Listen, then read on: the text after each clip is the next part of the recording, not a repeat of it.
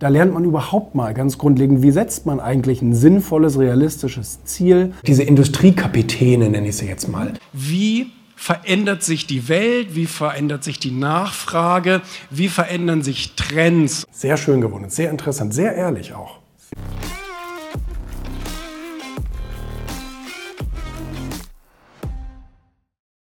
Meine ersten Bücher waren Wie man Freunde gewinnt von Dale Carnegie. Das ist ein Grundlagenwerk, wie ich überhaupt mit Menschen umgehe, wie ich Menschen manipulieren kann und all solche Dinge.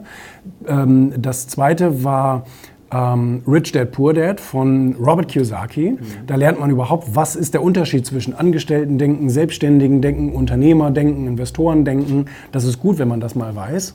Und ähm, dann habe ich Ziele gelesen von Brian Tracy. Mhm. Äh, da, da, lernt man überhaupt mal ganz grundlegend, wie setzt man eigentlich ein sinnvolles, realistisches Ziel? Wie kann ich das dann äh, verfolgen? Wie kann ich das erreichen? Wie, wie, kann ich das garantieren, sozusagen für mich, dass ich das nicht aus den Augen verliere?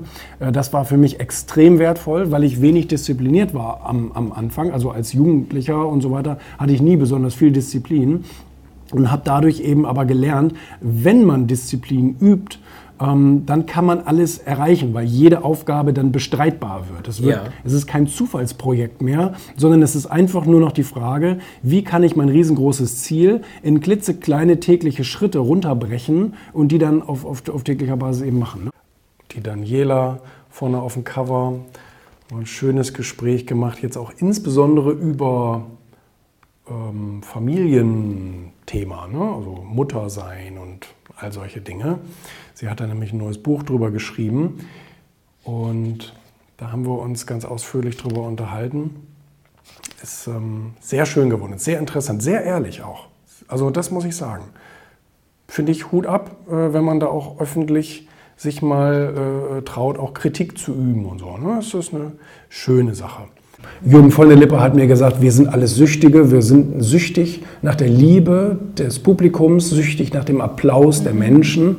Und das ist auch vollkommen okay, mein Gott. Ich meine, äh, dadurch, dass die ihr, nennen wir es jetzt mal, also ich will das nicht niederes Motivationssystem nennen, nein, das ist ein ganz, ganz ähm, normales, gängiges ähm, Motivationssystem und die, die tun dafür ja gleichzeitig einen, einen Dienst für die Menschheit. Mhm. Glaube ich schon ein Unterhalter, ein Musiker, der schöne Musik macht und jemand anders vielleicht damit motiviert. Ähm, äh, der, der, der hat ja auch was Gutes getan, obwohl er es aus egoistischen Gründen gemacht hat, obwohl er sagt, ich will einfach nur geliebt werden, ich will Applaus kriegen. Und ich finde das in Ordnung. Ähm, Dieter Bohlen hat mir das auch gesagt. Er sagte, ich, ich wollte das einfach. Ich wollte einfach berühmt und reich werden und ich fand die Idee einfach großartig. Und da habe ich so lange festgehalten dran, bis es funktioniert hat. Und ähm, Klar, es gibt dann natürlich noch diese, diese Industriekapitäne, nenne ich sie jetzt mal. Leute, die ähm, etwas ganz Großartiges, die, die innovativ sein wollen, die die Welt ein bisschen verändern wollen. Gar nicht unbedingt, weil sie geliebt werden wollen, das, das glaube ich gar nicht unbedingt. Ähm, es gibt ja auch die Motivation aus Angst oder aus Verlustangst etwas zu machen. Gerade die Kriegsgeneration hat ja, hat ja teilweise sehr übertrieben in ihrem Machtanspruch und in ihrem Vermögensanspruch und so weiter, ähm, weil sie einfach sagen, ich habe Angst vor Armut oder wie auch immer. Und deswegen verdiene ich so viel Geld, bis ich es nicht mehr ausgeben kann.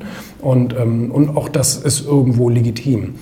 Ähm, das heißt, auf irgendeine Art und Weise sind die natürlich alle aus einer Verletzlichkeit heraus so erfolgreich geworden. Harald Glöckler, mittlerweile ein guter Freund von mir, der bringt jedes Jahr zwei Bücher raus.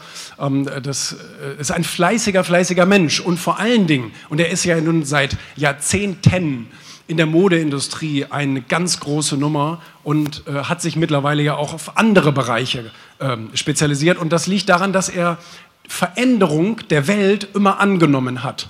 Er hat immer geschaut, wie verändert sich die Welt, wie verändert sich die Nachfrage, wie verändern sich Trends und so weiter.